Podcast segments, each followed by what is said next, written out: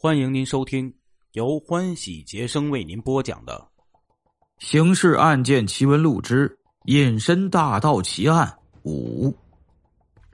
六月十八日，隐身大盗系列案首起案件发生的第十九天，许建南、朱志仁、老张三刑警前往珍珠坊居委会调查胖女人邱伯英的情况。邱伯英三十一岁，昆山人士。据说娘家是在昆山县成玉山镇开古董店的。十七岁时，从昆山嫁至苏州珍珠坊关家。其丈夫关满堂是家中独子，比邱伯英大七岁。初中毕业后，在太湖水关工作。关满堂是个比较有心计的人。一九三七年十一月，苏州被日军占领后，经甄别。他被准予留在水关为日伪政府效力，于是他怀着对侵略者的一份感激之情，开始刻苦学习日语。两年多学下来，关满堂已经可以比较熟练的运用日语对话和书写材料了。然后他就在一九四零年元旦用日文给日军驻苏州部队的最高长官熊本少将写了一封信。讲述自己是如何对皇军怀着一腔感激之情刻苦学习日语的。熊本少将很欣赏关满堂的这种态度，不但亲自接见了他，而且下令将其从太湖水关调至清乡指挥部担任翻译官，授予皇协军上尉军衔。当时的日伪媒体对关满堂进行了宣传。日本国内还准备在富华拍摄反映中日亲善内容的纪录片时，特地为其拍摄一部专题片。这个消息在日伪报纸上公布后，国民党方面意识到不能让日本利用关满堂这个典型进行宣传，于是关满堂的厄运就来了。一九四零年九月十六日中秋节。关满堂携父母和幼子前往太湖游览时，遭到军统锄奸行动员的狙杀，一家四口全部丧生。邱伯英因那天呢患病未去，侥幸逃得一劫。南方一家悉数去西天后，苏州这边只留下邱伯英一人了。邱的娘家人闻讯赶来，协助其办理了丧事。还对邱伯英日后的生活提出了建议，把苏州的房子卖掉后，携款回昆山娘家过日子，回头另觅一门亲事再嫁就是。邱伯英正要采纳这个意见时，男方家人登门了，说房子可以住，不可以卖。如果一定要卖，把命留下，魂归娘家。那几个大伯小叔不是帮会中人，就是皇协军。邱伯英不敢得罪啊，自知拗不过他们，就不敢卖了。然后换上几个妯娌上场了，说住房那是有条件的，只能守孝，不能再嫁。邱伯英已经有了前面的妥协，后面的放弃抵抗也是必然的了。就这样，邱伯英就未回娘家，也未再婚。不过抗战胜利后，他那当伪军中队长的大伯被国民党政府判刑十年。两个小叔呢，也不像以往那样猖狂了，他也就开始放纵，暗暗结交异性，引至家中留宿，就这样一直混到解放。新中国成立后，邱伯英开了一个只有半间门面的鞋店，专售男士布鞋，一面赚钱，一面呢压姘头。那时社会风气虽然已经好转。政府已经对生活作风有问题的男女采取告诫加制裁的措施，但对像邱伯英这样的单身女人跟异性的交往还是网开一面的，所以派出所也好，居委会也好，也就对他的这种行为睁只眼闭只眼，不去干涉。关于邱伯英这次跟杨家的纠纷，据居委会主任说，那天他受托前往邱伯英家。还其连环画、糖果和那一万元钞票时，邱曾对他解释说：“他之前呢，并不知道杨家是军属，后来听说杨小山的父亲是解放军营长，就觉得自己做的过分了，所以决定还小孩的弹弓和那一万元钱钞。他自己呢掏钱买了两本连环画和一些糖果作为补偿，也是向人家道歉的意思。不过，据另一位居委会干部反映，有群众曾亲耳听见邱伯英头天骂骂咧咧去杨家兴师问罪时。叫嚣过军官有什么了不起的？这说明邱伯英次日对居委会主任的说法是有问题的。刑警对于这个问题并不打算深究，他们最想知道的是杨小山所说的被他用弹弓打伤的那只大鸟是一只什么鸟。这个问题呀，居委会这边就说不上来了，杨小山也说不上来。只有靠刑警自己登门去查看，可是又怕打草惊蛇，不便贸然登门。许建南想了想，问居委会主任：“邱伯英养鸟是怎么回事啊？”对方告诉他：“邱伯英那汉奸丈夫关满堂家呀，是满族旗人，有养鸟传统。他记得自己小时候就看见关满堂的爷爷大清早的肩上架着鹰。”手里呢提着鸟笼子，嘴里吹着口哨去公园遛鸟，有时后面还跟着关满堂他爸。那时每到傍晚，关家人站在家门口吹着口哨，或者发出奇怪的笑声，呼唤鸟儿归巢，乃是一道独特的风景线。这当然也影响到关满堂，他也喜欢养鸟。邱伯英嫁来后。跟着公公婆婆、丈夫养鸟，后来丈夫被杀，她一个人可能觉得闲得慌，也可能是作为对亡夫的一种思念，就把丈夫留下来的那只鸟养在家里，至今已有十来年了。许建南听着，脑子里就有了一个主意：何不请邱伯英的那个小叔子出面去他家？看看他养的那只大鸟是啥鸟？他跟朱志仁、老张一说，二位呢都说这主意不错，于是就打听邱伯英小叔子的情况。居委会主任说，关满堂有一个堂哥，两个堂弟。堂哥在抗战胜利后，因为是伪军中队长而被国民党政府逮捕，判了十年徒刑。新中国成立后。人民政府认定其确为汉奸，且有余罪，裁定继续服刑。两个堂弟倒不是汉奸，不过都是帮会人士，一个是青帮弟子，一个是一贯道道徒。因都是一般成员，所以人民政府呢，只是把他们叫去予以训诫教育后了事这二位，一个叫关满福，是内河航运公司的机匠。听说车前报焊样样精通，是公司的技术骨干，因此公司领导也不计较他的历史污点，对他还不错。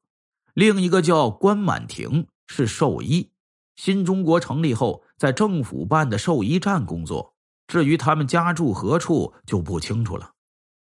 许建南寻思有工作单位就行，就去了内河航运公司。通过组织把关满福叫来，先问了问他是否继承了关家的传统养过鸟，他点头称是，又问他跟嫂子邱伯英的关系是否好转了。关满福吃不准刑警找他是什么路数，不过有一点他能判断清楚，事情跟自己没什么关系，因为他的青帮历史问题已经审查清楚，也有了结论。其他方面，他清楚自己没问题，因此回答的很坦然，说：“我那嫂子的事儿啊，我们兄弟俩现在都不过问了。而那房子是老人留下的，他想卖得经过我们同意，否则买方要去缴印花税，就得让税务局卡住。”许建南问他关于此事是否跟邱伯英通过气儿，关满福说还没有。正准备呢，几时抽空去说一下，免得他以为妇女翻身了，他就可以想怎么着就怎么着了。许建南说：“这正好，我们已经跟你们单位领导说好了，给你半天假，你去珍珠坊走一趟，除了把你那话跟你嫂子说一下外，还帮我们办一桩事儿，看看他养的那个鸟是什么鸟。”关满福说：“就这事儿啊，那还不是小菜一碟啊？”许建南说：“你得装作不在意的样子，顺便看看鸟，千万不能惊动它。”关满福去了一趟珍珠坊，了解到邱伯英目前养了四只鸽子，一只灰斑鸠。用他那内行眼光看来，那不是什么好鸟。刑警又去问了杨小山，得知他用弹弓打伤的那只鸟不是鸽子，而是另一种鸟，褐色的，体型呢比鸽子稍大一点那就是灰斑鸠了。邱伯英养的鸟不是东方角鸮，那他的疑点应该排除了。可是许建南和朱志仁、老张商量下来，总觉得这事儿还没完。那就是跟这个胖女人有来往的姘头中，是否有养鸟爱好者呢？如果有，会不会是那个姘头养的贼鸟？打听下来，邱伯英有一个交往多年。且情同姐妹的女友叫金艳艳，是医院的护士。据居委会干部介绍，金艳艳每星期都要到邱伯英这边来的，有时一待就是半天一天。两人时不时呢还一起外出购物、吃饭什么的。因此，刑警认为金艳艳应该是知晓邱伯英姘头的情况的。次日。刑警去向金艳艳了解邱伯英跟男子交往的情况，金艳艳果然对此了如指掌，扳着手指头一一说来。十个手指头全部扳完了，还只说到一九四七年。许建南说：“金女士，你的记忆力超人。不过，我们想了解的是邱伯英最近两个月交往的异性朋友，你就跳几个档吧。”金艳艳点点头说：“最近两个月呀，邱伯英他就跟一个男人有来往，他叫施敬真，是苏州火车站的检票员。”当天下午，许建南派刑警小盛、小韩前往苏州火车站，对施敬真悄然进行了外围调查。查下来的结果是，施敬真从来没有养过鸟。这样，邱伯英方面的嫌疑。就给排除了。侦查工作走到这一步，专案组众刑警有一种山穷水尽疑无路的感觉，连专案组长许建南都在会上问大家：“这事儿往下咋整？”不过有一点，大家还是觉得似乎总算可以略松一口气的，那就是接连多日呢，没听说那隐身大盗作案的消息了。有几个刑警正在嘀咕：会不会是那操纵贼鸟的案犯在苏州做下多起案件之后，转移去其他城市再动脑筋了？这天，大家正在议论这件事的时候，门口警卫打进电话来说，有个姓林的人来找许建南同志。许建南一听，马上就说：“那是林教授来了，我们正好请他进来聊聊。”来者果然是林教授，他从东山到市区来查阅资料，顺便呢来专案组驻地看看许建南。刑警就向林教授请教关于贼鸟停止作案的原因。他说呀，估计就是上次你们说的那桩被老鼠夹子夹落羽毛的原因。那只东方角鸮显然吓了一大跳，因而不敢再入室作案了。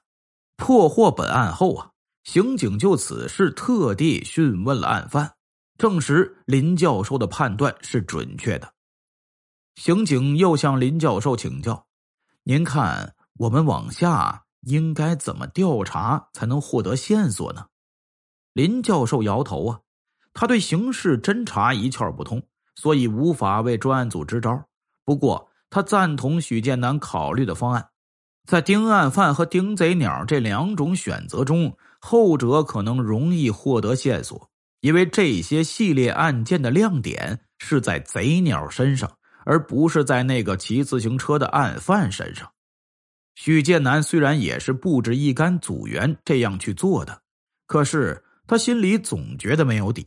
他知道这不过是一种宏观上的认识，而刑警侦查不但需要宏观认识，更需要微观认识。可是眼下明显缺乏微观认识的依据。六月二十一日，许建南虽然一晚上没有睡好，却比平日醒的还早。他照例走出宿舍，前往附近的公园去晨练。这时啊，江南地区已经进入了黄梅天，大清早天空就飘洒着雾般的细雨。他没有打伞，沿着街道旁边的屋檐呢，快步的走到了公园。这种天气，晨练的人明显减少。许建南打了一套拳之后呢，信步前往公园另一侧的游廊。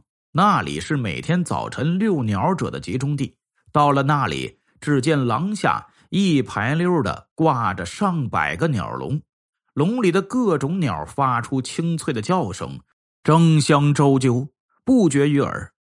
许建南背着手，慢慢的在游廊里踱步，一双眼睛盯着每个笼子扫溜，都是平时看熟的鸟。并无林教授所说的灰褐色的东方角鸮。许建南并未失望，这也是意料中的。林教授说过，他从事鸟类研究二十多年，除了在古籍中阅读到过，这回啊还是第一次听说有人驯化猫头鹰。许建南在游廊里来回踱步，眼睛还是看着一只只鸟笼。他注意到两只并排挂在一起的鸟笼，各装着一只斑鸠。两只鸟正在鸟笼中跳跃，发出好听的叽叽声，估计是一对异性鸟儿。这两只斑鸠呢，和邱伯英所养的那只灰斑鸠同属鸽形目鸠鸽科的不同品种，是中型偏小的鸟类。眼前的两只斑鸠上体羽毛褐色。头颈是灰褐色衬底，呈葡萄酒色；额部呢和头顶是蓝灰色，后颈两侧各有一块具蓝灰色羽缘的黑羽，肩部长着红褐色羽缘，下巴和喉部则是粉红颜色，下体是红褐色。许建南看着看着，觉得斑鸠一眼看去。虽然不是那么鲜艳漂亮，可是却很耐看。寻思着以后他有闲空啊，也要养一只斑鸠玩玩。想到这里，他忽然对邱伯英养了一只灰斑鸠感到不可思议。那天，关满福从邱伯英处回来，向许建南汇报时，就嘟哝了一句：“什么鸟不好养，去养一只灰斑鸠。”当时许建南对斑鸠和灰斑鸠并无概念，昨天向林教授请教后才知道他们是两个品种的斑鸠。现在呢，许建南仔细看了斑鸠，想象着通体灰褐色的灰斑鸠，就开始寻思邱伯英为什么不养斑鸠而养灰斑鸠呢？许建南一直到踏进办公室时，还在想着这个问题，想来想去。总觉得似乎哪里有些反常。待到其他组员都到齐后，他说出了这个疑点，众刑警皆有同感。耿旦想到了一种可能：邱伯英的那只灰斑鸠会不会是临时买来应付专案组调查用的？而被杨小山用弹弓打伤的是另一只跟灰斑鸠差不多的大鸟？这么一说。老张、小盛都表示不能排除这种可能。许建南听大家这么一说，便有些后悔那天应该让关满福把灰斑鸠从鸟笼里拿出来查看一下翅膀是否受过伤。转念一想，觉得还可以补救，再麻烦一趟关满福就是了。于是许建南立刻派一名刑警骑着摩托车。去把关满福接到珍珠坊附近，让他拎了两条专案组准备好的活鲫鱼。杨成呢，正好路过，给嫂子烧两条鱼来尝尝鲜。目的当然是查看那只灰斑鸠是否受过伤。但是这个目的没有达到，因为关满福回来复命说那只灰斑鸠已经不在了。他问了邱伯英，嫂子答称逃掉了。许建南听到这个消息，马上一个机灵，不对，这里面肯定有问题。他果断下令，从现在起秘密监视邱伯英。听众朋友，我们今天的故事呢，就讲到这里了。这个邱伯英果然有问题啊！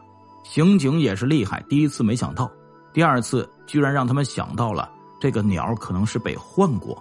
第一次也是有点大意了，啊！但是缜密的思维让他们还是反应过来了。